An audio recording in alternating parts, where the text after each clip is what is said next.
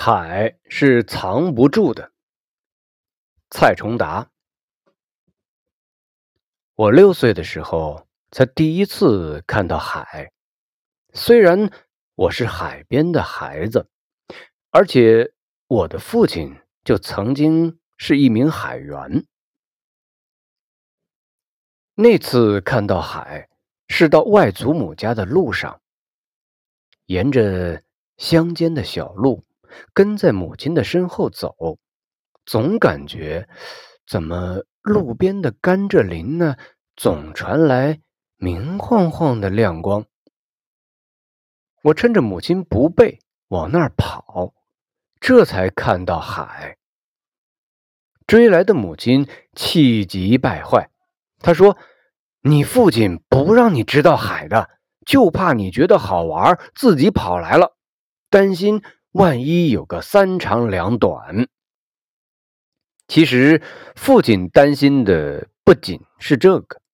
回到家里，父亲郑重的和我说：“我小时候就是老觉得海边好玩，船上生活好玩，这才过上后来的生活。但海上太苦了。”我希望你在镇上的中学读好书，不要再做和这相关的工作。东石，我生活的这个小镇，或许有太多像我父亲那样的人。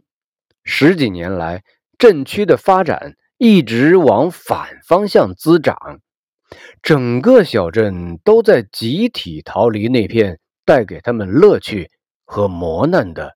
海洋。然而，这片试图被父母藏住的海，却因父母的禁止而越发吸引我。再次去拜访外祖母的路上，我突然放开步子往甘蔗林那儿冲，母亲气恼的追我，把我追急了，竟扑通往那儿一跳。海水迅速把我淹没了，那咸咸的海水包裹着我，把我往怀里搂。我看到这海水之上那碎银一样的阳光，铺满我的瞳孔。醒来的时候，已经在医院的病床上了。海是藏不住的。父母因为自己曾经的伤痛和自以为的对我的爱护，硬是要掩饰。我因而听到海浪声，以为是风声；闻到海腥味儿，以为是远处化工厂的味道。然而，那庞大的东西还一直在涨落着，而且永远以光亮、声响在召唤。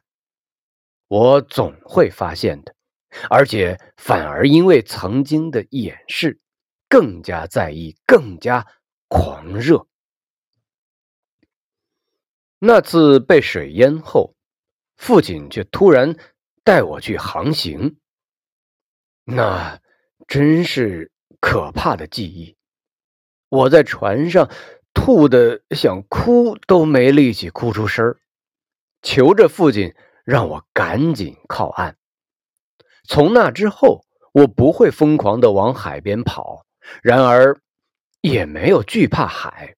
我知道自己和他相处的最好方式是什么，那就是坐在海边，享受着海风亲昵的抚摸，享受着包裹住我的庞大的湛蓝，那种你似乎一个人但又不孤单的安宁。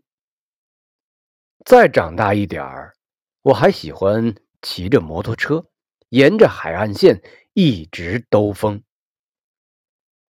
海藏不住，也圈不住。对待海最好的办法，就是让每个人自己去寻找到和他相处的方式。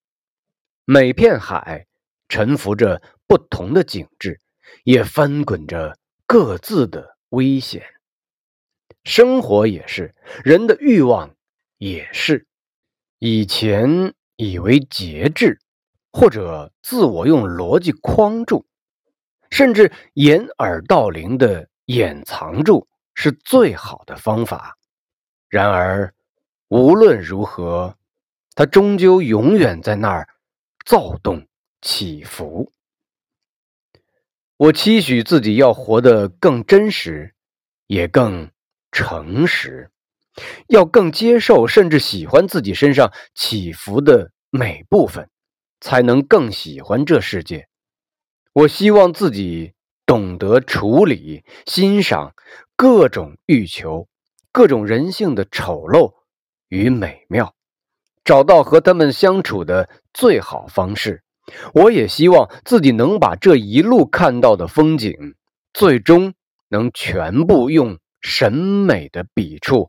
表达出来，我一定要找到和每片海相处的距离，找到欣赏它们的最好方式。